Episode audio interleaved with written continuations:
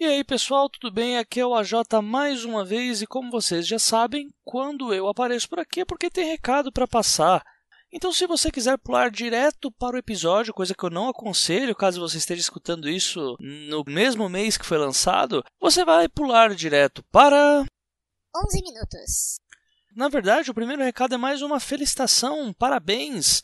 Primeiro, um obrigado a todos os ouvintes do 12 Trabalhos que contribuíram com a campanha do Cartas a Vapor do Enéas Tavares, pois essa semana o projeto Cartas a Vapor chegou finalmente ao seu 100% de contribuição. Então agora é uma realidade, o Cartas a Vapor vai sair, que eu já tinha dividido já com vocês, que era um sonho que eu tinha não só pelos meus pequenos problemas com jogatina e carteado, mas também por todo o objetivo que o Enéas imputou junto com o pessoal da Potato Cat. Então fica aí o parabéns oficial do 12 Trabalhos aí lá pro pessoal da Potato Cat, pro Enéas Tavares, e eu desafio vocês a jogar novamente, serei muito feliz derrotando-os no próprio jogo de vocês. Brincadeira, pessoal. Parabéns mesmo. Espero que desse jogo aí venham muitas coisas interessantes e que ajude a tornar os jovens aí desse país, o pessoal das escolas, que tanto tem dificuldades com a literatura que é passada para eles, em pessoas mais leitoras. Então vamos lá, gente. O primeiro recado é sobre uma chamada aí para quem não assinou ainda a newsletter da Jornada Hercúlea, a newsletter do 12 Trabalhos, está em tempo ainda de vocês assinarem. Através da newsletter vocês vão concorrer ao Sob a Escrita de Stephen King. As exigências do sorteio serão passadas na próxima newsletter, então quem tiver já cadastrado na news vai receber por e-mail, tudo certinho, entendeu? Além também de ter aí um contato direto comigo após o término dos 12 trabalhos. Então, pela newsletter eu vou passar tanto dicas de autores, quanto novidades sobre o prosseguimento dos 12 trabalhos ou não, qualquer tipo de novidade que venha a ser necessário passar para vocês. Enfim, será a nossa rede de contato, já que por agora o Facebook está fazendo esse favorzaço que para vocês conseguirem ter acesso à página dos trabalhos é, na timeline de vocês, já precisa fazer um salvar numa tábua de Ouija, não sei, tem que fazer umas coisas muito loucas, o Facebook está só me decepcionando. Enfim, assinem lá a newsletter, pessoal, para vocês concorrerem ao Sob a Escrita e também terem esse contato aí comigo e com o 12 Trabalhos em si, a entidade 12 Trabalhos. O sorteio será feito por lá. Eu tinha que esperar até esse último episódio porque vai envolver aí uma bateria de perguntas para esse sorteio que tem a ver com os 12 temas que foram passados nessa temporada. E, enfim, vamos aí ter esse contato conosco e eu vou mandar aí para vocês esse desafio lá pela newsletter, ok? Quem assinar depois e não receber por e-mail, eu vou deixar também o arquivo aberto, que quem acabar assinando depois vai estar tá lá o arquivo bonitinho para poder acessar, ok?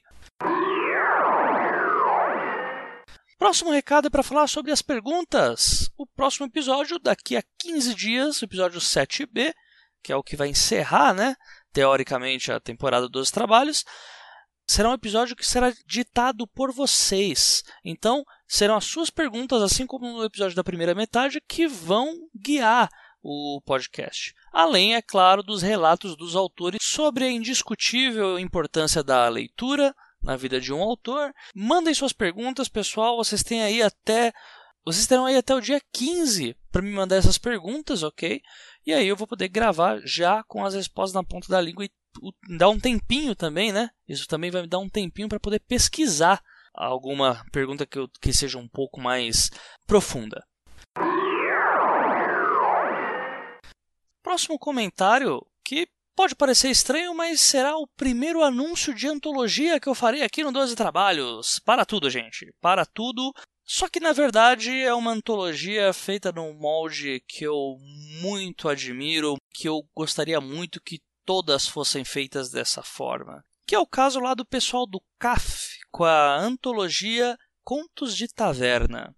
O pessoal do CAF já juntou as pessoas já que vão participar dessa antologia, já tem os contos já todos unidos bonitinhos, porém eles querem a sua ajuda, você leitor ou você autor que quer ler essa antologia, através do Catarse. Então, eles já têm tudo feito, o leitor mesmo é que vai contribuir para ter o seu material, o seu material de leitura na mão.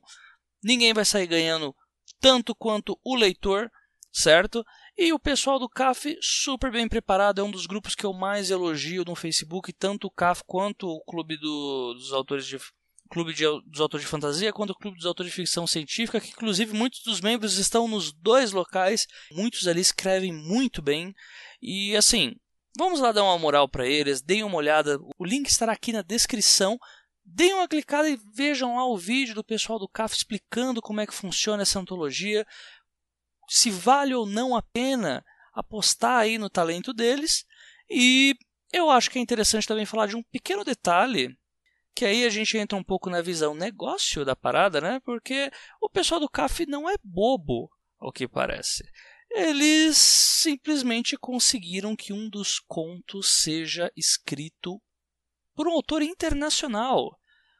Para quem conhece, Mark Lawrence, o autor da trilogia dos espinhos, Prince of Thorns, Mark Lawrence, americano que mora hoje na Inglaterra, e ele participará dessa antologia com um conto dele traduzido aqui para o Brasil. O pessoal tá fazendo uma puta propaganda lá. Tem fotinho do Mark Lawrence jurando amores pelo CAF e tudo. Então, gente, se eles conseguiram uma coisa dessa, talvez valha muito a pena contribuir. Dê uma olhada lá, o link vai estar tá aqui na descrição.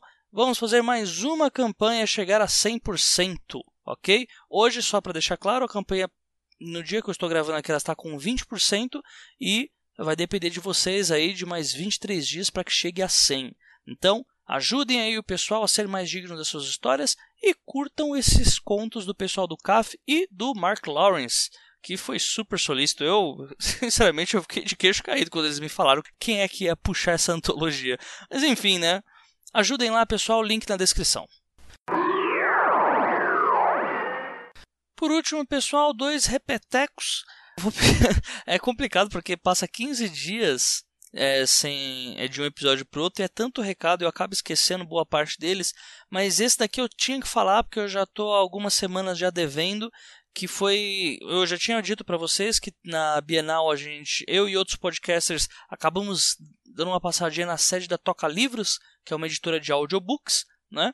Lá a gente teve um jantar e tudo, e foi uma maravilha. A gente conversou bastante com o pessoal lá e eu comecei a testar o produto deles, que é o aplicativo para celular com audiolivros, né? com audiobooks. E olha, antes de mais nada, eu não estou recebendo um tostão para falar isso, só que o que é bom a gente tem que indicar. Eu vou falar para vocês. Eu que sou um rato de podcast, eu escuto podcast o tempo inteiro. Eu estou fazendo meus serviços aqui em casa, pô, é tempo inteiro escutando podcast, é, lava, lavando roupa, escutando podcast, passando pano no chão, escutando podcast, lavando louça, escutando podcast. Eu estou abandonando muitos podcasts para escutar os audiobooks da Toca Livros. Eles têm um aplicativo para o celular, deixa tudo muito mais fácil e principalmente pelo acervo que eles têm, eu estou tendo a chance aí de enquanto faço minhas coisas aqui em casa, escutar ou ler, depende como você preferir, clássicos como Drácula de Bram Stoker, Moby Dick, Frankenstein da, da Mary Shelley, Viuvinha, José de Alencar. Cara, eu tô lendo, lendo barra ouvindo muitos audiolivros e assim, o produto que a Toca Livros ela disponibilizou é muito, muito bom, muito bom mesmo. Provavelmente na newsletter eu vou passar aí um dia a dia né, do meu uso com esse produto que me surpreendeu bastante. Eu não conhecia a mídia de audiobooks e agora eu mudei a minha visão totalmente. Uh, então, fica aí a dica para vocês. Quem puder, baixa o aplicativo. Tem coisa lá em domínio público que dê para vocês testarem, mas olha, eu vou falar para vocês, vale muito a pena fazer uma assinatura daquilo ali, viu? Lembrando que não estou recebendo um centavo para falar isso, só estou falando porque é muito bom mesmo. Então, enfim, o outro recado é que nesse mesmo dia em que, gente, que fomos na Toca Livros, eu e vários podcasts combinamos aí de fazer um especial Dia do Podcast. Então, o dia do podcast é no, está muito próximo, é no dia 21, se eu não me engano, se não me falha a memória agora, porque eu, eu estou aqui à base de entorpecentes às 4 horas da manhã É... Mentira, eu não estou à base de entorpecentes, mas são 4 horas da manhã e meu sono está me destruindo. Vocês acabaram ganhando, vocês ouvintes do 12 Trabalhos do Escritor, acabaram ganhando um episódio extra para essa temporada, que vai ser um episódio em que eu vou compartilhar um pouco dos outros podcasts, indicação de livro e principalmente, porque como tem que ser uma coisa que o, que o público do 12 Trabalhos vá querer ouvir, o que esses podcasts que estão incluídos podem ajudar vocês como autores. Então eu já fiz uma lista pré-determinada já de, de o que, que eu vou falar sobre cada podcast. Não será nenhum episódio de encheção de linguiça nem nada do tipo. Só que esses podcasts que eu vou indicar, todos eles você pode usar em alguma coisa na sua escrita, é, treinando a sua narrativa, tendo ideias, fazendo pesquisa, enfim. Vai ter um episódio a mais, então esse é o último recadinho. Não sei se isso é bom, se não é, eu espero que vocês gostem de qualquer forma. Então fiquem aí com o episódio, pessoal. Eu já falei demais mesmo hoje. Fiquem aí, não, não esqueçam, né? Assinem lá a newsletter e ajudem lá a campanha do Catarse lá do pessoal do Contos de Taverna, ok? Um abraço aí para todo mundo, pessoal. Fiquem aí com o episódio com o Rafael Montes. Falou! Tomara que o papo seja ótimo, é um prazer participar. E valeu pelo convite e desculpa a demora da gente conseguir marcar essa entrevista, mas finalmente conseguimos, sem dúvida vai ser divertido. Sejam todos bem-vindos ao penúltimo cast do projeto Os Doze Trabalhos do Escritor. Eu sou a J. Oliveira e esse podcast é constituído de opiniões de autores para novos escritores.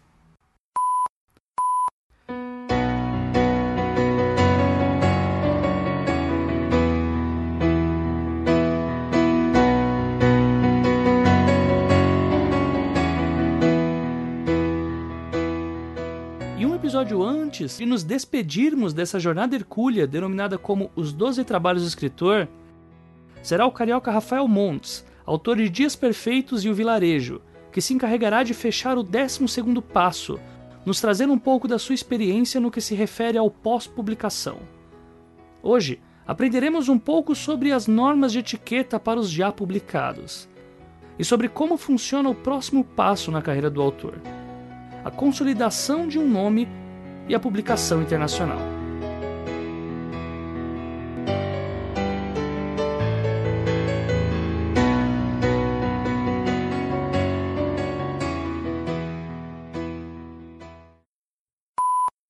Olha, cara, eu eu sempre fui da teoria de que a obrigação do escritor é escrever. Então, assim, escrever e escrever bem tentar se aperfeiçoar e descobrir novas maneiras e novas possibilidades a cada, a cada livro, a cada projeto.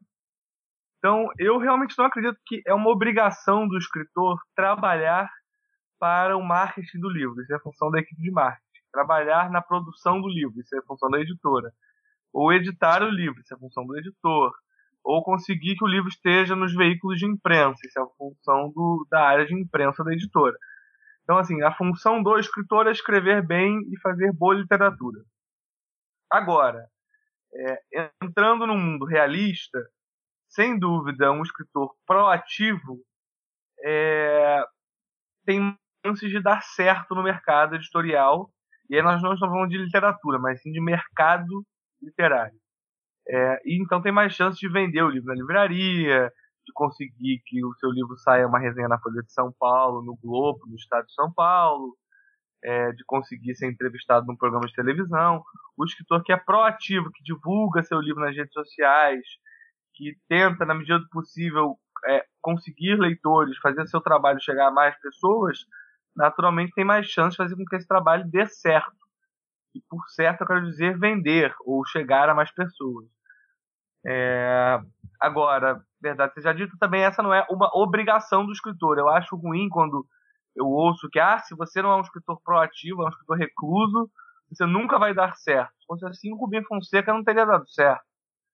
É... Eu acho que é... depende do, do, tipo de pessoa que você é, do que você quer fazer da vida, né? É...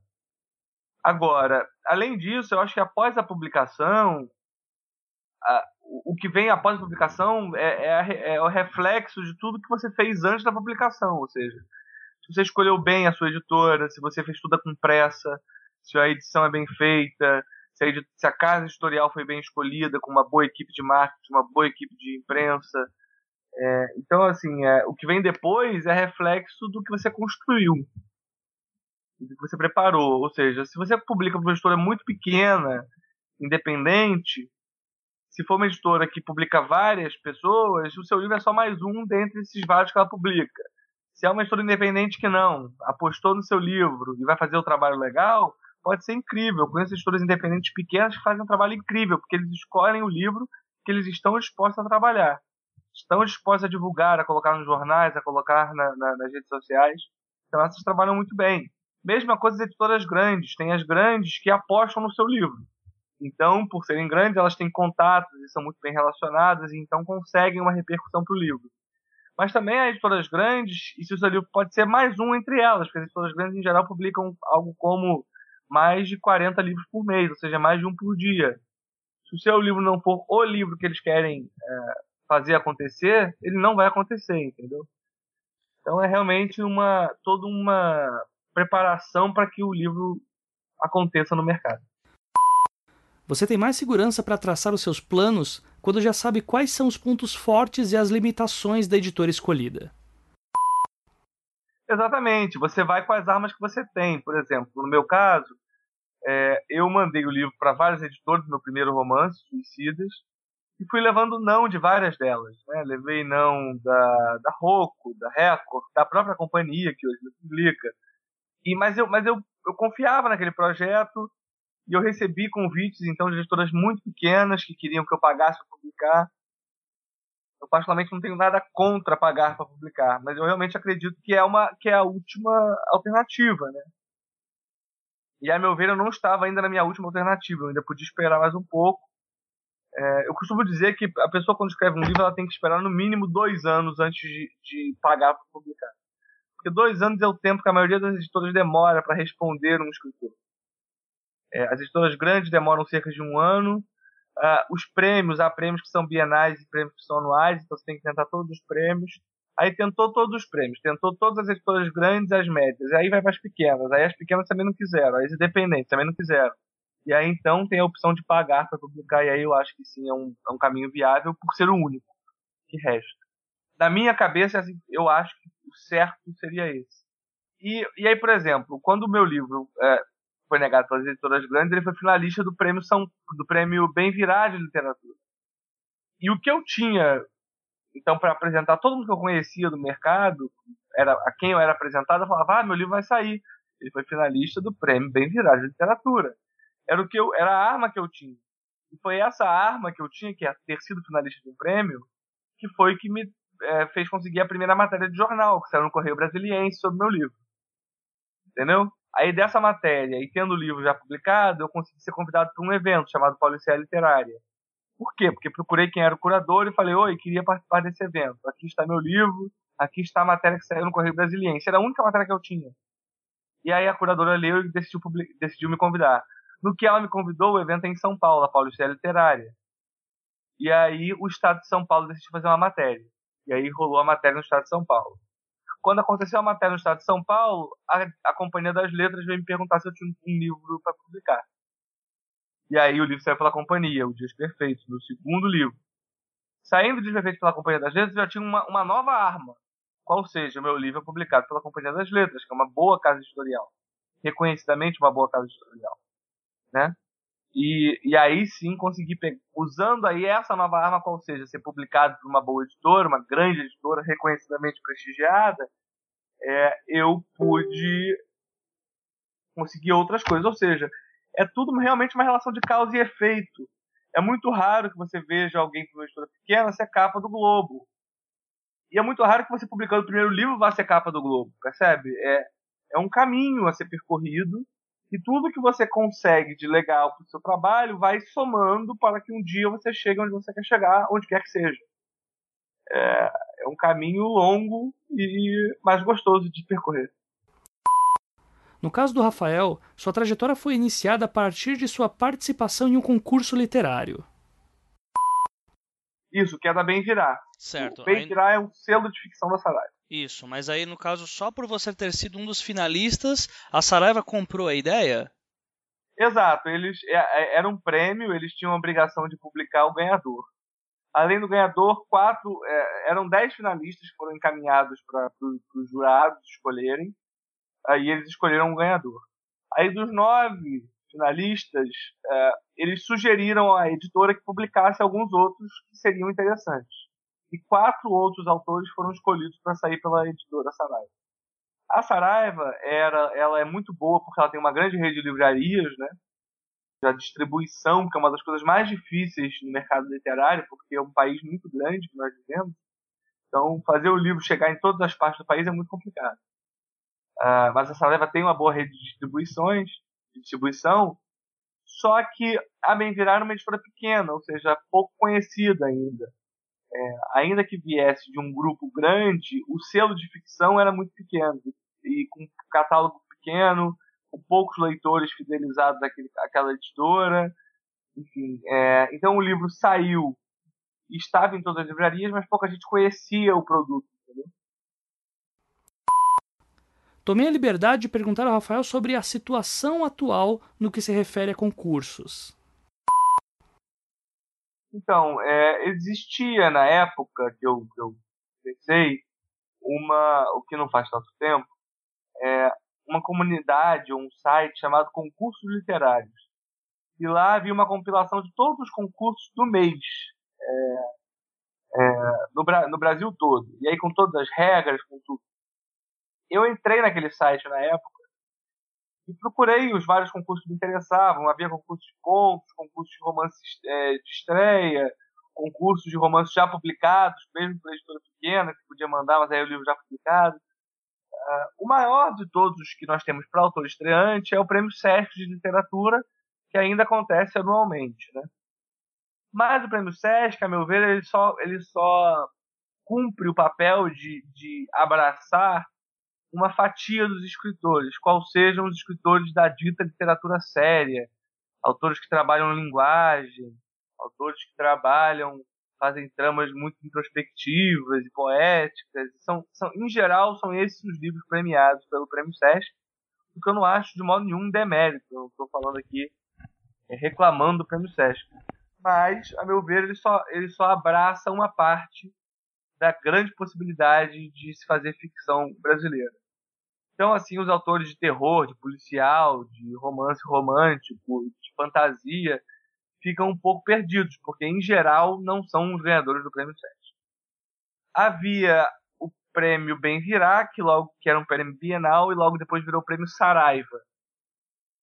Como teve em 2014 esse prêmio, eu talvez tenha em 2016, eu não sei, a gente só vai saber se o prêmio morreu ou não uh, esse ano. Se não houver o prêmio, realmente o prêmio não vai ter morreu, mas enfim, pode ser que tenha, não, não, não realmente não sei. É, e além disso, eu, te, eu, na medida do possível, tenho tentado é, falar com as editoras para que façam um, um, prêmio. Eu acho muito mais interessante, por exemplo, uma companhia das letras, em vez de receber originais ao longo de todo o ano, fazer um prêmio companhia, entendeu? Chama 10 autores da casa para fazer parte do júri e é isso. E as pessoas mandam durante aquele mês daquele ano os originais fazemos uma pré-seleção rápida, selecionamos 10 finalistas e cada um vota e vê quem ganha, entendeu? Eu acho que é muito mais interessante fazer, fazer isso do que receber de originais. Mas seria uma política interessante a ser adotada pelas editoras. Ainda que é óbvio, há que se ver questões de orçamento, de viabilidade, de interesse da editora em publicar autores estreantes. Agora, realmente, há uma escassez de prêmios. É, é vergonhoso a gente pensar que, por exemplo, nos Estados Unidos há prêmios para todos os gêneros. Você tem o prêmio Bram Stoker, você tem o prêmio Edgar Allan Poe, que é o de policial, você tem o prêmio Agatha Christie na Inglaterra, você tem o prêmio, tem os prêmios com os nomes dos escritores e cada um sobre cada um dos gêneros. Tem prêmio de ficção científica, prêmio de terror, prêmio de romance romântico, feiras literárias sobre os gêneros específicos. Enquanto no Brasil a gente tem quase nada, né, voltado ao autor estreante e também ao autor publicado, ou seja, o autopublicado de gênero, ele, quando é publicado no Brasil, ele disputa o jabuti com os autores ditos de literatura séria. Ou disputa o São Paulo de literatura. O que, a meu ver, é uma imbecilidade, porque. É, não porque, porque um fique prejudicado em relação ao outro, mas porque são coisas absolutamente distintas, são maneiras diferentes de se encarar o fazer literário. Então, a meu ver, uma baboseira tremenda só haver poucos prêmios, entendeu? É, na verdade acaba caindo naquela coisa de comparar alhos com bugalhos, né? Porque não dá pra gente comparar, um, por exemplo, um romance espírita com um romance erótico. São duas coisas que não, não Exato. tem... Certo era ver um prêmio de romances espíritas e um prêmio de romance erótico?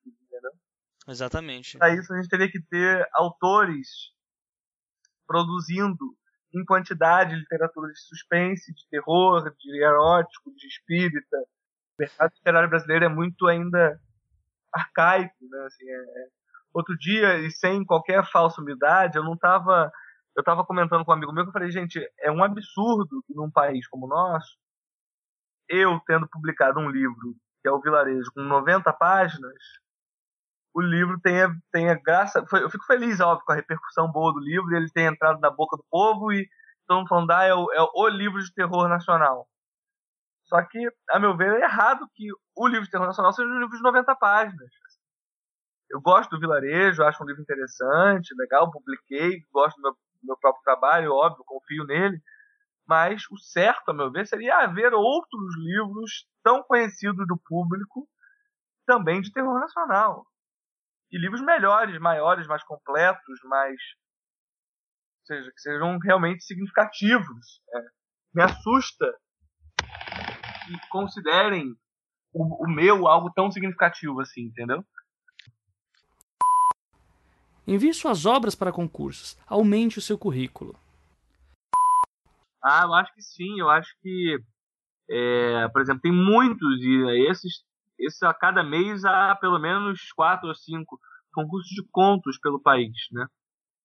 É, vale a pena participar porque como há muitos, as suas chances de ganhar, se você realmente tiver algo bom a apresentar, não é possível que depois para participar de 40 você não tenha ficado entre nenhum deles no finalista. Isso talvez signifique um pouco sobre a sua literatura, na verdade, se você não conseguiu nada em 40 prêmios diferentes com jurados diferentes. É, mas, no geral, é, você consegue sim uma, uma, uma boa editora ao longo desse, desse tempo de, de busca. Eu acho que é isso, é mandar, ser paciente e, e esperar, tanto nos concursos como nas editoras, tanto nos concursos grandes quanto nos concursos pequenos de contos. Porque isso acaba virando currículo. Eu conheci um cara uma vez que ele tinha vencido já 10 concursos de contos. E ele mandou um livro de contos para uma editora e falou: olha, esse conto ganhou o prêmio tal, esse ganhou o prêmio tal, esse ganhou o prêmio tal. Ele só tinha contos premiados, todos em concursos pequenos, mas eram todos contos premiados, entendeu? E assim ele conseguiu ser publicado e com um livro de contos, que é uma coisa bem difícil, né? Agora, decidi abordar os erros mais infantis feitos no pós-publicação. Notem que sempre há um padrão no que os autores costumam dizer. E o bom senso sempre se faz bem-vindo nessas ocasiões. Ah, tem muita coisa que eu vejo gente fazendo. Eu acho que falar mal de editora é uma burrice tremenda. É... Ou seja, você não foi publicado pela Intrínseca e você começa a falar mal da Intrínseca, e falar que a Intrínseca é uma bosta e que você não gosta e pronto. É... Até mesmo falar mal de outros escritores. É, e perceba, eu não quero dizer criticar o trabalho de outros escritores, que aí é super razoável, todo mundo tá aí para ser criticado mesmo. Mas falar mal mesmo, assim, ah, não entendo como o Rafael faz, tá, tá dando tão certo e eu não tô dando, eu sou muito melhor que aquele bosta. Entendeu? Esse tipo de coisa. Porque a, a verdade é que as pessoas veem coisas o tempo inteiro. Uh, eu canso de ter, por exemplo, leitor que vem me falar, olha, alguém falou, eu vou olhar, o cara é um escritor policial, e em vez de ele estar tá vindo pedir minha ajuda, ele tá me sacaneando, entendeu? E é óbvio que se esse cara me pede uma ajuda, eu não vou ajudar depois, porque eu também sou gente. Então, enfim, eu acho que esse, ou seja, ser um hater de internet em todos os sentidos, né? Tanto, tanto falando mal de editoras, quanto de outros escritores, quanto de, de, de livros, mas óbvio, de maneira infundada, porque se for de maneira fundada é, é, é só crítica valiosa e aí é importante. É, e o outro erro que eu acho é também é ser um chato, ou seja, ser um cara insistente. Uh, há um limite muito sutil, e eu acho que posso falar isso com propriedade, até porque eu já passei um pouco desse limite às vezes, e, e voltei atrás e, e, fui sentindo qual era esse limite é, entre entre divulgação e ser insuportável, percebe? Ou seja, é, eu, na, eu nas minhas páginas, por exemplo, do Facebook, eu divulgo meu trabalho. Mas eu, por exemplo, nunca fui na página de alguém e postei uma coisa. Nunca. Eu nunca entro na página das pessoas e falo, olha aqui isso. Ou marco, faço um post e saio marcando vários nomes. Eu, particularmente, odeio quando marcam meu nome em alguma coisa. Porque, assim, se eu quiser ir lá, eu vou, entendeu? Se eu quiser curtir, eu curto. Se eu quiser comentar, eu comento. Mas você me marcar numa coisa, eu acho uma ofensa. Eu acho uma espécie de invasão do espaço alheio, sabe? É, a não ser que seja uma coisa pessoal, né? E não é, relacionada. Coisa... Não, mas ele fala assim: estou lançando meu novo livro. Aí coloca a capa do livro e marca todos os amigos dele, todas as pessoas que ele conhece naquela página.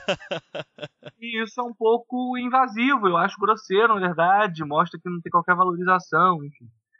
Ou mandar, ou postar na página da pessoa, entra na, na minha página. O cara me manda a solicitação de amizade, me, eu aceito, e ele vai na minha página e posta a capa do livro dele, fala, vai lá ler, curte a página e é isso aí seja, como se quase fosse uma obrigação minha, né? Ler o livro dele. E não é.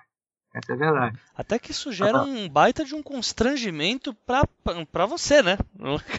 Porque se você, você fica naquela situação de que se você ignorar, não, você eu, tá muito errado, né? Eu acho tão ofensivo que eu não fico constrangido, não. Eu, quando alguém posta qualquer coisa da minha página que eu não gosto, eu vou lá e apago. Pra pessoa que saiba que eu não gostei. Eu apago. Mas enfim, eu falo que eu, eu, eu falo uma coisa, não é. Percebe aqui, eu não tô falando experiências que eu vivi, não, tá? Eu tô falando coisas que eu converso entre amigos e editores, eu conheço os editores das, maioria, das, das principais editoras do país, né, converso com eles, enfim, e, e, e, sei como é isso, assim.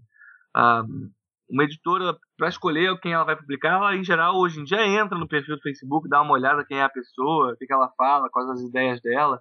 A gente se esquece, às vezes, que que o Twitter e, e, o Facebook e o Instagram, às vezes, eles são nossos cartões de visita, né? Hoje em dia você fala o nome de alguém, o que, que você faz? Você vai no Google e busca essa pessoa, né? Então, é... tem que ser muito cuidadoso na maneira que você lida com, com editoras e com outros escritores.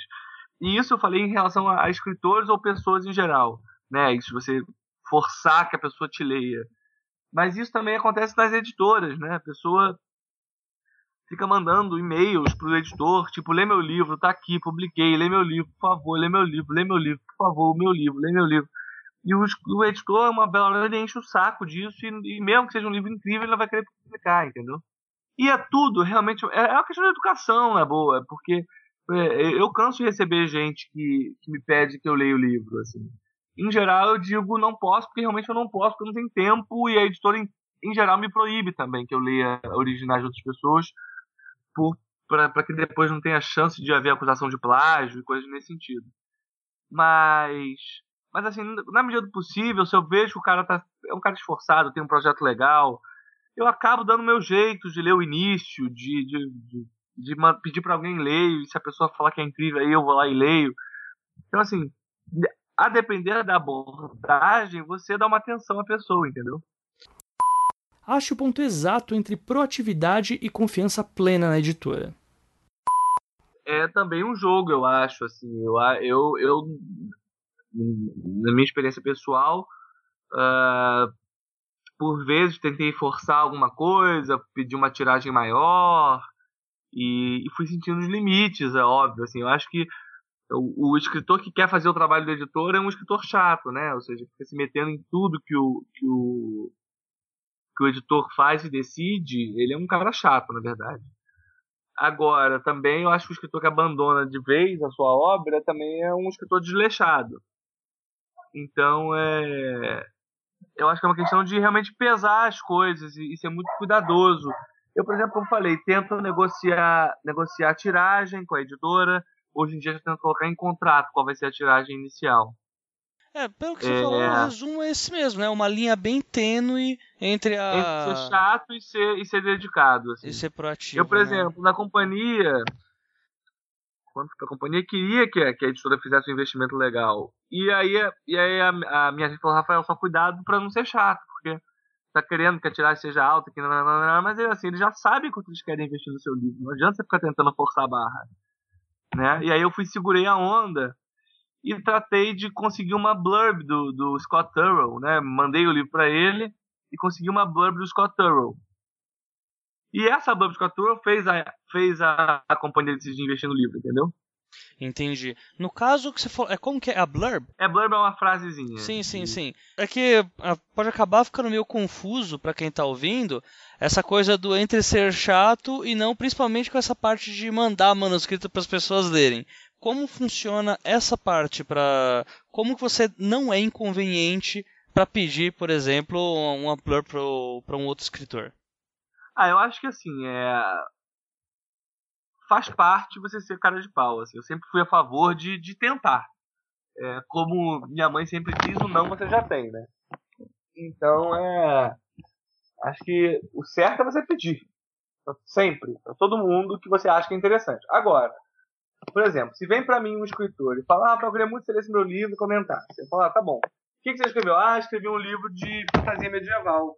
Fala, querido, olha, a chance de eu gostar do seu livro de fantasia medieval é muito pequena, porque assim, Senhor dos Anéis, que é a melhor fantasia medieval que existe, eu já acho legalzinho. Eu não sou apaixonado pelos Anéis, eu acho legal. Entendeu? Mas não acho incrível. Não é, não é algo que me move tanto. E aí, você realmente acha que eu preciso ler a sua? O que, que eu tenho a acrescentar ao seu livro de fantasia medieval? Nada. Essa que é a verdade. Então, é, eu acho que, é, que você tem que selecionar bem. É, selecionar bem qual é a sua, a sua editora, né? Quem, quem é, a, quem é a sua editora, não, quem é o, a pessoa que você vai mandar o seu livro. Quem você quer atingir. É, não adianta você atirar para todos os lados. Agora, tendo as pessoas que são interessantes para que você procure, eu acho que sim, você tem que tentar. E eu, eu sou o cara que sempre tentei, já levei muito não, já levei muito sim, e você ao fazer isso tem que saber também que vai levar muito não e muito sim se tudo der certo. É engraçado que assim, quando, quando a gente tem uma carreira em que graças a Deus tudo deu, deu certo, as coisas deram certo, né? As pessoas acham, olham para você e falam: Nossa, esse cara é um cara de sucesso, tudo dele deu muito certo. As pessoas não sabem tudo que deu errado também, né? Ao longo do caminho. Mas é porque, em geral, ao longo do caminho, realmente são muitas coisas que dão certo e muitas que dão errado. Eu já desde que comecei a publicar, tenho, tentei várias coisas que levei não, bateram a porta na minha cara, falaram nem pensar se tá maluco. Só que essas eu nunca divulguei, entendeu? É eu divulgo as que dão certo, eu divulgo quando o cara lê e fala bem. Agora, quando o cara fala não vou ler, eu não digo, olha, hoje eu pedi pra fulaninho ler e ele não leu. Os vencedores têm derrotas, entendeu? O primeiro livro é o que vai te marcar como autor. E é essa linha de pensamento que me faz bater todo episódio na mesma tecla a importância de ser digno de sua história? Olha, eu, eu gostei dessa pergunta, achei uma pergunta ótima, mas principalmente porque eu acho que o primeiro livro é realmente uma das coisas mais importantes de um escritor. Assim, eu tenho certeza que se eu não tivesse o primeiro livro que eu, que eu tenho, né, que foi o Suicidas, ou seja, como trabalho, o Dias Perfeitos não teria acontecido como aconteceu, o Vilarejo não teria vindo como veio, ou seja, é, é, é realmente uma relação de causa e consequência que se origina no primeiro livro publicado. Há muitos. A, a, a gente disse que há, há poucos prêmios voltados para autores estreantes, mas há muitos prêmios voltados para autores que publicam o seu primeiro livro. Né? É, porque os prêmios em geral, é, o São Paulo, o Jabuti e tal, tem uma área de autor estreante. E você é estreante uma vez só na vida, né? Mais do que isso, quando alguém vai publicar um livro, em geral, é, se eu, por exemplo, quero conhecer algum autor, eu vou no primeiro livro dele. Então, o primeiro livro, de algum modo, é o seu cartão de visitas. Né? E se eu pego o seu primeiro livro, hoje, você fala, pô, cara, escrevi, tô, quero ser escritor, estou escrevendo vários livros. Eu falo, ah, beleza, vou ler o primeiro livro do AJ. Aí eu vou, leio o seu livro. Se eu acho uma porcaria, eu simplesmente não procuro mais os outros. Os outros livros que você eventualmente escreva, vai escrever. Então, é isso. Assim, se, eu, se eu quero conhecer algum, algum escritor, eu vou lá no primeiro livro dele. Então, eu sinto que o primeiro livro é muito um cartão de visita das pessoas. E um erro muito comum que eu vejo é a pessoa publicar, como tem um anseio de ver um livro seu, em formato físico, bonitinho, ela publica o primeiro de qualquer jeito, e é no segundo no terceiro ela vai pensar em publicar, buscando uma editora legal, fazendo um bom trabalho de edição, de revisão, de capa, de marketing, imprensa. No segundo, terceiro livro ela vai fazer isso. E o primeiro e o segundo livro ela queima porque ela está desesperada, ela quer, quer se dizer escritor, então quer ter um livro físico nas mãos para poder mostrar para as pessoas, olha aqui, sou escritor, entendeu? É, e eu acho que isso é um erro, porque o primeiro livro é muito importante, o primeiro livro pode te abrir muitas portas. É, e até pensando, por exemplo, em termos de imprensa, o que, que, é mais interessante? Você conseguir uma boa matéria no seu primeiro livro e alguém falar a matéria é assim, autor estreante escreve livro sobre Parará e o livro é incrível e a crítica elogia e tudo mais, ou autor no seu quarto livro faz um livro que é elogiado pela crítica. Essa, essa pauta é mais difícil de vender, percebe? Uma pauta mais fácil de vender é uma pauta em que você é um autor estreante que fez uma coisa incrível. Então, é, o que eu recomendo é que as pessoas tentem ser pacientes e publicar um bom primeiro livro, entendeu? Certo, certo. Bacana essa, essa resposta que você deu, até pelo ponto de vista de, da importância que tem, né, na, na parte até de divulgação, né, para dar uma importância a mais do quanto que é o primeiro trabalho, né. Vamos colocar o seguinte: tem um livro aí sobre fantasia. Eu vou publicar provavelmente numa editora que aceite o quesito fantasia. Certo? Uhum. É, por meu primeiro livro ter sido assim, qual a dificuldade que eu tenho em negociar com a editora pra, e falar para eles: agora eu quero fazer um livro policial? Não tem nada a ver com o gênero. Ah, cara, eu acho que isso é muito pessoal, vai muito uh, de cada editora. Eu, eu, por exemplo, faço livros que. É que tá, eu acho que meus livros, o, o Vilarejo de Estou dos outros por ser de terror, mas ele na verdade é muito parecido também com todos os outros. Assim, são. Dá pra ver que é um livro meu, né? No sentido que há reviravoltas, há ganchos, há muita violência, há certo humor negro, certa ironia. Uh, em geral, uma história mais realista e menos fantasiosa. Mesmo o Vilarejo, que é de terror, que vai um pouco pra fantasia, ainda assim não é um terrorzão, com todos os elementos fantásticos e sobrenaturais possíveis. É, então acho que você sempre mantém um padrão. Eu conheço muitos escritores que querem fazer de tudo um pouco, né? Eu fiz um primeiro romance romântico, agora eu quero fazer um terror, e depois eu vou fazer um livro espírita. Assim, ó, pode, pode existir essa pessoa. eu acho que ela, que ela seria importante ela ter uma espécie de, de área definida, pelo menos para começar, né? Assim, o Stephen King, se você pensar, ele escreve livros em todos os, os gêneros, né? Ele já fez romances incríveis. A Espera de um Milagre não é um livro de terror exatamente. O Sonho de Liberdade não é um conto de terror. Agora, ele é conhecido como um escritor de terror, né? Sim, sim. Ou seja, eu acho importante você encontrar uma área que seja, digamos, a sua. Também achei interessante que o Rafael comentasse sobre a fidelidade com determinadas editoras.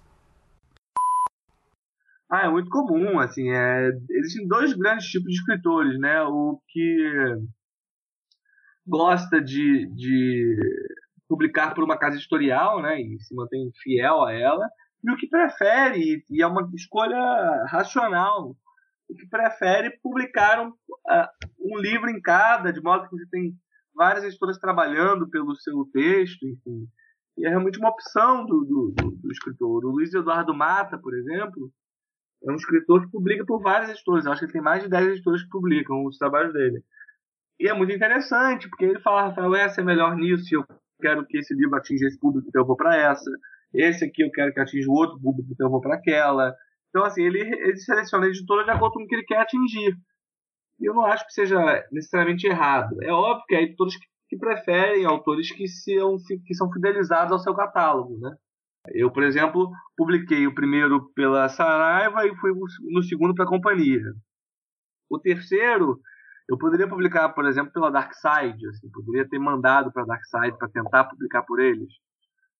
Só que a, a, a, o grupo companhia tem um selo que é o Suma, que é de terror, que publica o Stephen King. Eu falei, ah, então vou ficar dentro da casa editorial. Aí publiquei pela Suma. Sei lá, agora o Suicidas vai voltar os direitos vão sair da Saraiva voltam para mim. Eu vou vender para a companhia, preferencialmente. Por quê? Porque é a minha casa editorial. Eu, até por uma questão de ser virginiano e gostar de tudo muito organizado, eu, eu me agrado a ideia de ter todos os meus livros numa mesma editora, entendeu? Certo, certo. E mas então você não vê isso hoje como sendo um malefício para o autor? Não, não seria uma mancada com a editora, né? É, não é uma mancada, acho que não. Acho que é só você conversar com a editora. Acho que não chega a ser mancada, não.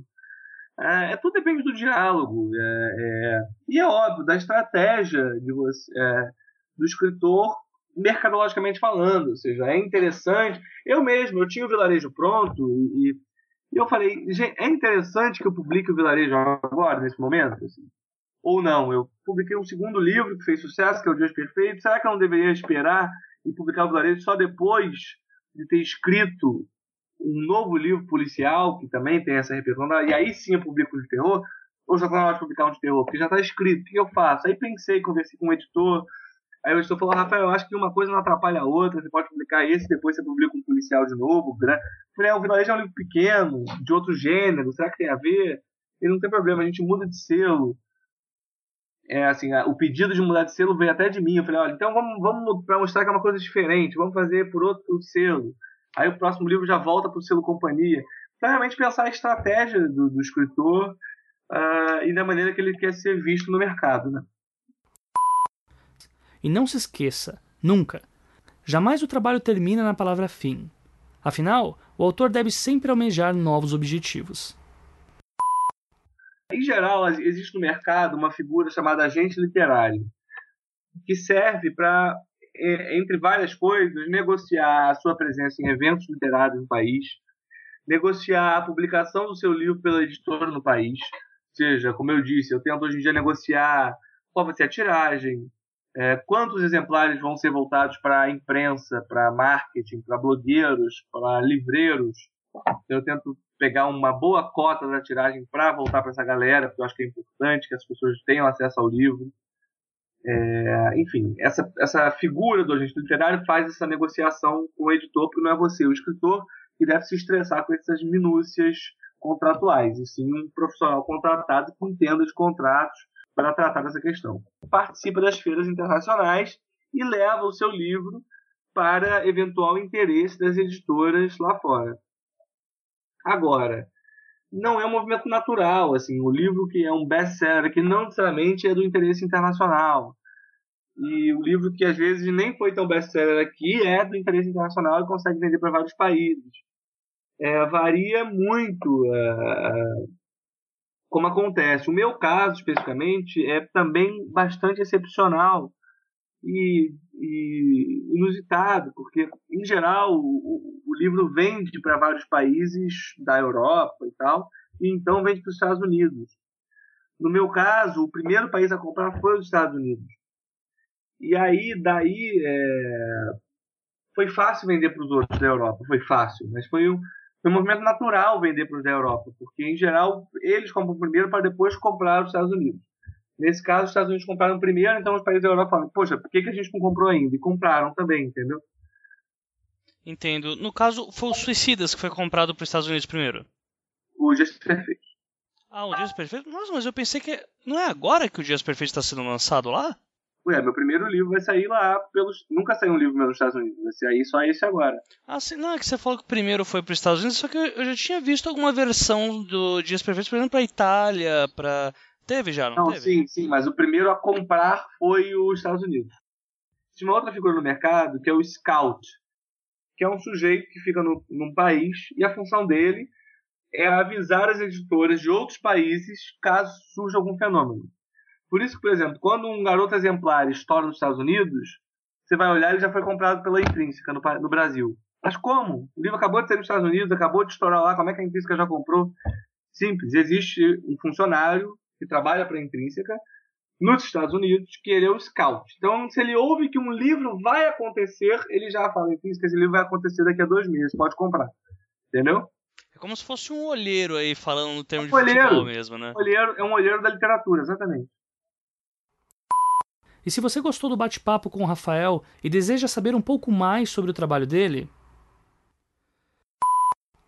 Então, Vilarejo é um livro muito engraçado, assim, em termos da história. É, é, a história de, de publicação do livro é uma história inusitada, né?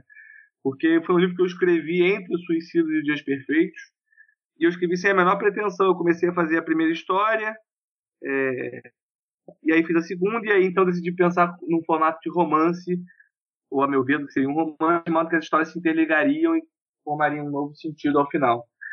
É uma história de, de pessoas isoladas num vilarejo, cercado pela neve, as pessoas estão lá dentro morrendo de fome, de frio, sem ter como conseguir sair, é, sem conseguir comida. E, é, esse cenário caótico e de pessoas desprovidas de suas normas e é, imposições morais porque estão virando bicho, porque estão com fome, é, é, um, é uma, um universo que me interessa muito. Então eu queria explorar esse universo, essas pessoas isoladas nesse vilarejo, morrendo de fome e de frio. Cada uma das histórias, são sete histórias, cada uma delas evoca um pecado capital, são histórias de terror, e o que é interessante, a meu ver, é que as histórias todas se relacionam ao longo da, do livro, de modo que às vezes o final de um livro, de um conto, muda o que você entendeu do outro, é, e a junção de todas essas histórias criam, a meu ver, uma sensação de que é um romance. E por isso eu enxergo o livro como um romance, não como um livro de contos. E é um livro que é bem legal porque eu escrevi sem a menor pretensão de publicar, e então foi um livro criado ao longo de anos, porque eu terminei de escrever, aí mandei, aí falei, ah, seria legal ter uma ilustração. Aí mandei para um ilustrador, então ele conta com ilustrações incríveis, feitas pelo Marcelo Dan. Uh, com as ilustrações, eu, eu reescrevi o livro, guardei na gaveta, um ano depois tirei da gaveta esse livro, aí reescrevi mais uma vez, e aí pedi para o Marcelo fazer novas ilustrações, algumas delas novas ilustrações, ele fez novas ilustrações, então foi realmente um jogo interessante assim de, de elaboração do projeto. Quando eu terminei, achava que estava pronto, eu consultei algumas pessoas que entendiam do gênero de terror, como o André Bianco, o Denison Ramalho, que é um cineasta incrível, que entende tudo de terror, a Rosamund Strauss, que escreveu, a meu ver, o melhor livro infantil juvenil de terror, que é o Sete Ossos Uma Maldição. Então eu peguei essas pessoas e pedi que elas dessem uma olhada no livro, todos foram muito entusiasmados, muito, muito satisfeitos, falando que era um livro muito legal e que eu tinha que publicar. E foi esse entusiasmo que me incentivou então a publicar o Vilarejo. Daí é muito legal que é um livro que eh, agora vendeu para série de televisão. Vamos ver se acontece. Opa, isso é novo. Isso é novo. Bacana, é. bacana. TV Globo mesmo, Rafael? Não, não. É, eu não sou, não sou, nisso eu não sou vinculado à Rede Globo, não. Certo, então vamos esperar. Rede uma produtora. É. é muito bom, vamos esperar então. E planos para planos futuros aí, Rafael? Ah, tem um próximo livro que eu estou escrevendo chamado Jantar Está Servido, por enquanto. É um nome provisório do livro. E além disso, eu tenho tentado experimentar outros, outras searas. Então, fiz é, agora um projeto de longa-metragem original. Quero ver se faço um projeto de seriado de televisão também e vamos tocando em frente vários projetos ao mesmo tempo e aos poucos eles vão saindo e acontecendo, se tudo der certo. Muito bom, muito bom mesmo, Rafael. Muito obrigado, cara. Muito obrigado por ter participado aí, Rafael. Acho que chegamos no tempo certinho aí, né? Que foi combinado. É, não, foi ótimo, ótimo cara. Obrigado. Desculpa eu que tô, tô todo enrolado e na correria, mas que bom que conseguimos. Sim, sim, pode ter certeza que eu gostei pra caramba do papo e tenho certeza que o povo vai gostar bastante também. Conte comigo na divulgação, quando rolar me avisa. Estamos juntos, espero que a gente se encontre mais vezes por aí.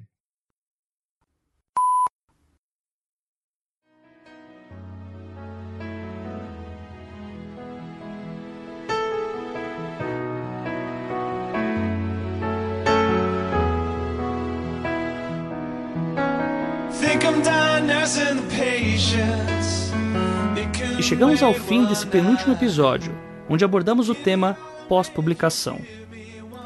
É interessante percebermos que quanto mais conversamos sobre esse tema com autores diferentes, mais informações novas são adquiridas e maior se torna nosso número de skills para enfrentar esse mundo que é o mercado literário.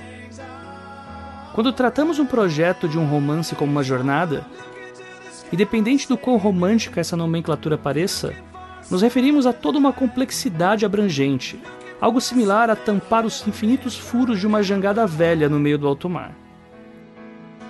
Você olha para os defeitos do seu texto, ou mesmo para sua falta de conhecimento sobre estruturas, plano de negócio, para quem raios enviar a papelada depois da palavra fim. E enquanto isso, sente água subindo até o joelho, peito e pescoço. Sim, essa é a sensação que passamos quando lidamos com o desconhecido, principalmente quando este é um fator que bate contra o futuro que sempre sonhamos. Mas acredite, ainda que todos os cuidados apresentados nesses 12 trabalhos pareçam quase sobre-humanos, é só no momento em que a velha jangada chega à praia que você percebe o quanto tudo foi incrível. o quanto valeu a pena e o quanto você vai querer repetir tudo isso novamente numa próxima jornada. Uma jornada que, mesmo não sendo hercúlea, com certeza será épica. Não deixe de enviar as suas críticas, opiniões e sugestões pelo e-mail os12trabalhos@leitorcabuloso.com.br. Os artigo 12 número trabalhos@leitorcabuloso.com.br. Nos vemos na próxima quinzena com o último episódio, onde responderei algumas perguntas que pedi a vocês e darei um último, mas importantíssimo recado para vocês que acompanham esses 12 trabalhos desde o início. Uma ótima semana a todos e não se esqueçam, sejam dignos de suas histórias. Até a próxima quinzena.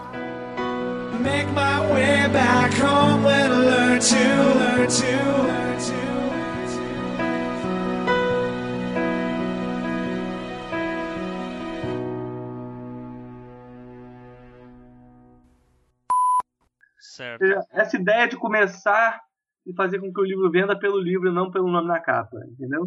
Que é óbvio, é uma coisa boa, é uma coisa que eu conquistei, as pessoas conquistam. Eu não acho ruim que o livro se venda pelo nome do escritor, porque é uma coisa natural. Eu compro muitos livros porque é do escritor que eu gosto, né? Então eu acho que é um problema isso. Mas também me agrada a ideia de deixar de ser um, um elemento de venda o nome, entendeu? É, E também porque o seu nome faz o livro já ser vendido com uma expectativa, né? Exatamente.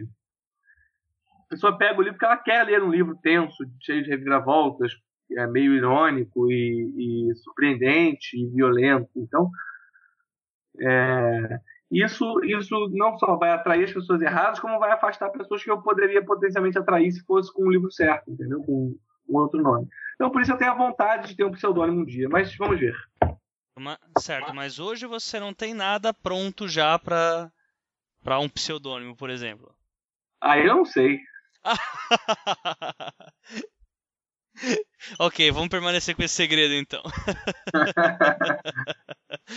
então vamos lá, Rafael, parte do jabá. A, parte a mais- graça do pseudônimo é que ninguém saiba que ele existe, né?